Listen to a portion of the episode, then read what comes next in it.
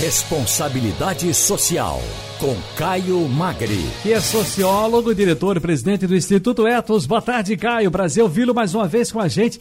Ver e ouvir. Tudo bom, amigo? Prazer, Ciro. Nossa, então, eu ia dizer a mesma coisa, cumprimentar todos os ouvintes do Balanço de Notícias, da Rádio Jornal. Exatamente, a gente está. Eu fiz aqui uma tentativa de estar no vídeo com vocês isso é um prazer muito grande. Especial, já que, já que estamos nessa, nessa nossa tentativa, eu vou pedir ajuda, ajuda aqui de, do nosso amigo Edilson, aqui da nossa produção técnica, pra, pra, e vou pedir no ar mesmo, sem problema. Pega na câmera e ajusta um pouquinho para levantar que a sua cabeça está cortada, está na testa. Não, não. Aí, vai, vai, vai, vai, vai. Aê! Aplausos para o Caio Magre, ele acertou, muito bem. Caio, amigo, se a gente não quer. Pois é, tem, duas, tem duas imagens, numa está para um lado, para cima para mas estamos juntos aqui. Agora tá lindo e maravilhoso, como diz o poeta. Mas olha, deixa eu te contar, a gente tem que quebrar um pouco esse gelo, que as coisas estão difíceis, complicadas, o coração machucado, a vida esgarçando-se. Mas essa semana o assunto não poderia ser outro senão a CPI da pandemia que está aí se desenrolando lá em Brasília. Como já sabemos, a, a comissão busca encontrar responsáveis pelo desastre sanitário que se abateu no Brasil.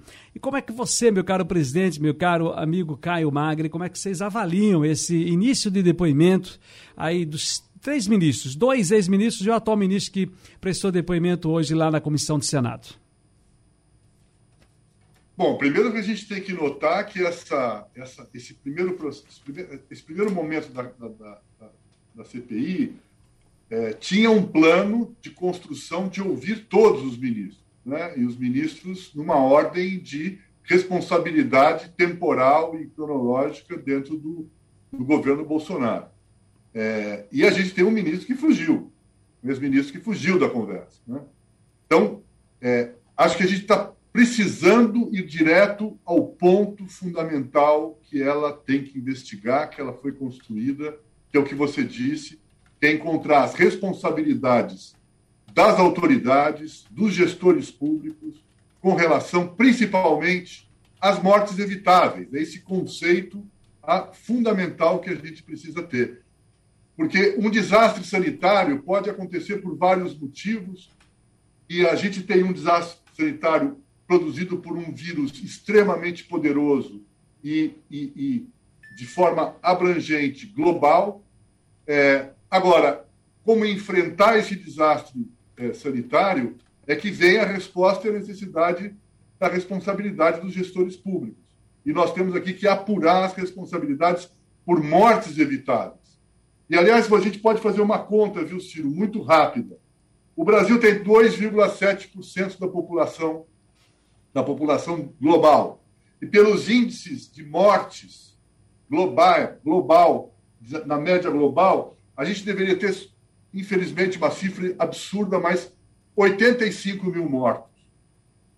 Se essa, essa é a média dos outros países que adotaram as medidas mais avançadas e necessárias, nós temos 330 mil mortes que foram que aconteceram e poderiam ter sido evitadas.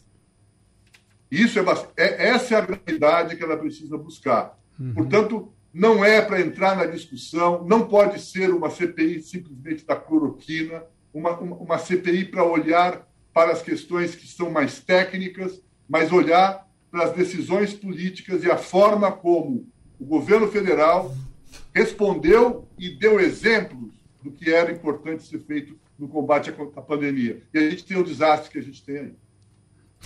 Meu caro Caio Magno, vou aproveitar aqui que eu estou recebendo aqui, inclusive, algumas informações. Eu queria aproveitar esse espaço, né? É nossa responsabilidade também para dividir contigo.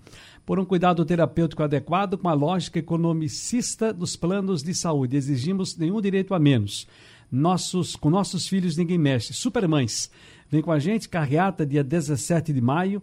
Concentração em frente ao Chevrolet Hall, às 14 horas percurso até a sede do TJPE. Em outra aqui, a convocação de toda a comunidade autista, familiares e amigos, uh, para mostrar ao Judiciário de Pernambuco que mesmo os pais, não sendo convidados a participar da audiência pública no IAC, ah, sobre tratamento de autismo. Estamos antenados e acompanhando todas as decisões. Carreata dia 17 de maio. Ciro, avise aí, por favor, na sua audiência da Rádio Jornal. Concentração duas da tarde em frente ao Chevrolet Hall, se, sendo percurso até a 7 TJPE. E já no dia 17 de maio será feito um ato presencial com faixas, cartazes, camisas e bolas respeitando as medidas sanitárias. Hashtag Juntos pelo Sim no IAC está aqui, portanto, nós já aproveitamos esse espaço de responsabilidade social para dividir com os nossos ouvintes.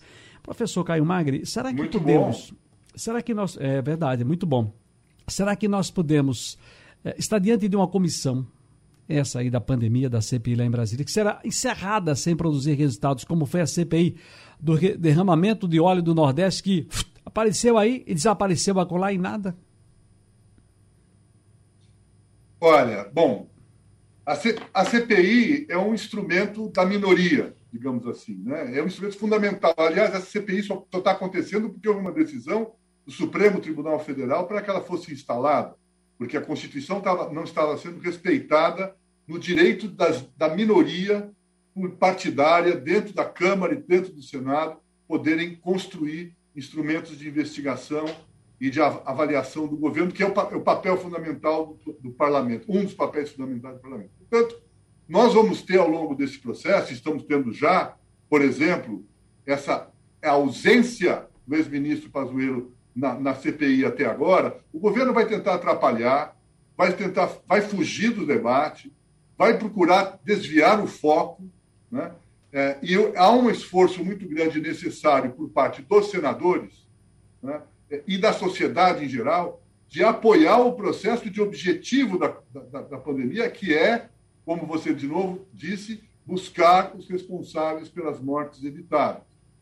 É, e a gente tem que apostar nisso, quer dizer, não acabar em pizza a CPI da pandemia significa que a morte impune impera no Brasil, e que nós não temos capacidade de enfrentar aquilo que outros países menores que a gente, mais pobres que a gente, tem conseguido enfrentar. Portanto, temos aí uma incapacidade institucional e social instalada, é uma derrota para a sociedade, é uma derrota para a ciência, é uma derrota para todas as instituições, é uma derrota para o SUS.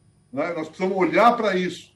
Nós estamos, nesse momento, se, essa, se a CPI não chegar e produzir um relatório consistente, que demonstre e que aponte as responsabilidades e as ações de responsabilização, nós podemos iniciar uma história no Brasil absolutamente trágica, porque além de perder 500, 600, 700 mil vidas, a maior parte absoluta evitáveis, a gente não consegue corrigir o rumo da nossa, do nosso futuro mais próximo e imediato.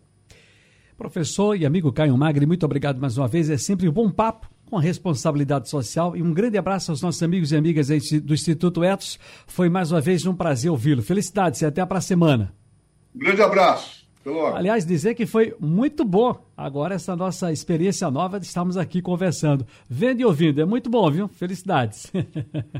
Um grande abraço, obrigado. Muito Vamos obrigado. Fazer... Felicidades.